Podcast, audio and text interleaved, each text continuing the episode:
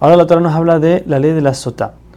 La sotá es una mujer que casada que se sale del camino del recato y el esposo la ve que se escondió con otro hombre.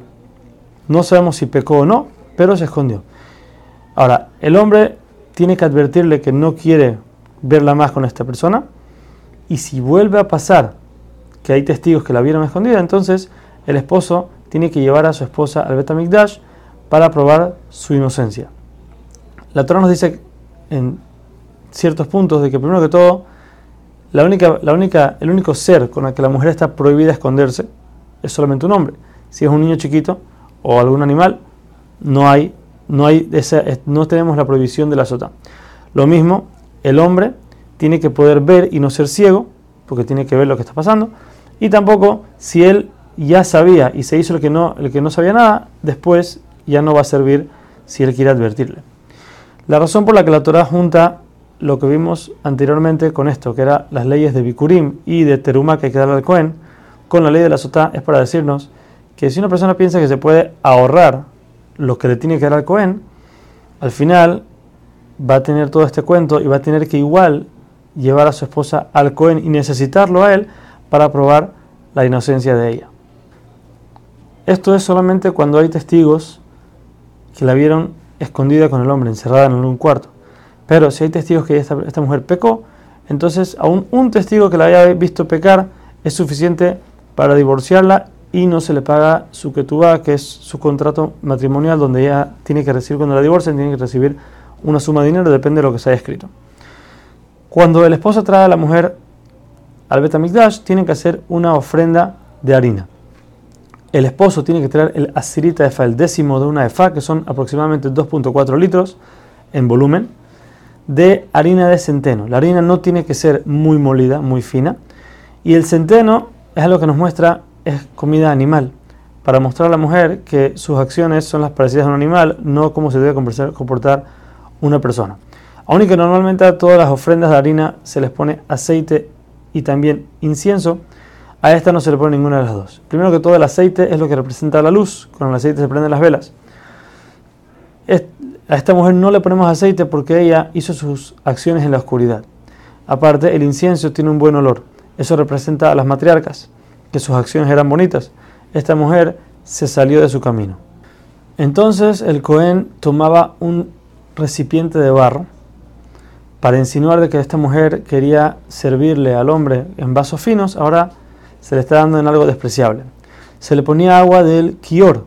El kior estaba hecho con los espejos que usaron las mujeres, en, las mujeres en Egipto con sus esposos y ahora esta mujer está yendo en contra de todo esto.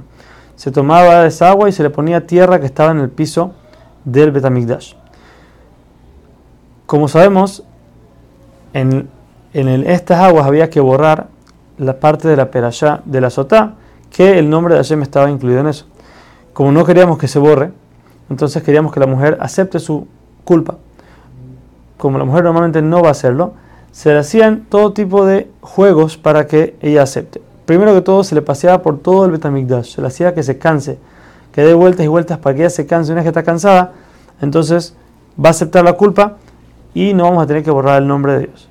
Si ella no lo hace, entonces se le lleva al final a la puerta de Nicanor. La puerta de Nicanor es donde toda la gente entra al Betamigdash para que todo el mundo la vea y sepa lo que le pasa a una persona que hace esto.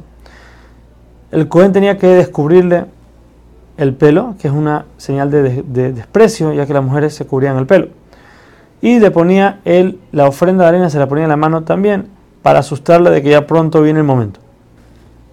Una vez están ahí, el Cohen le hace a la mujer un juramento con una maldición. Eso significa que si ella no cumplió el juramento, entonces la maldición le va a recaer el juramento dice que si es verdad que ella pecó con otro hombre, entonces las aguas que ella va a tomar ahorita van a hacer que sus muslos se caigan y su vientre explote. Asimismo va a pasar con el hombre que pecó.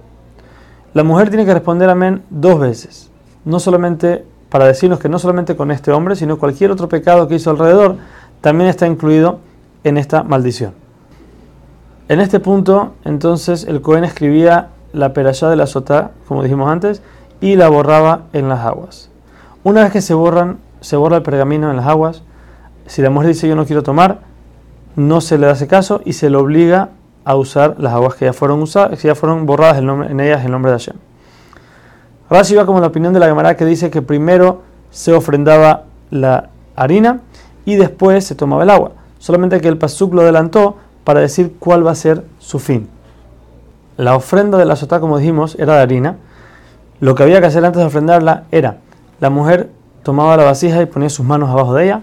El Cohen ponía las manos de él debajo de las manos de ella y hacían un vaivén con la harina, como hacemos con en Sukkot con el ulab.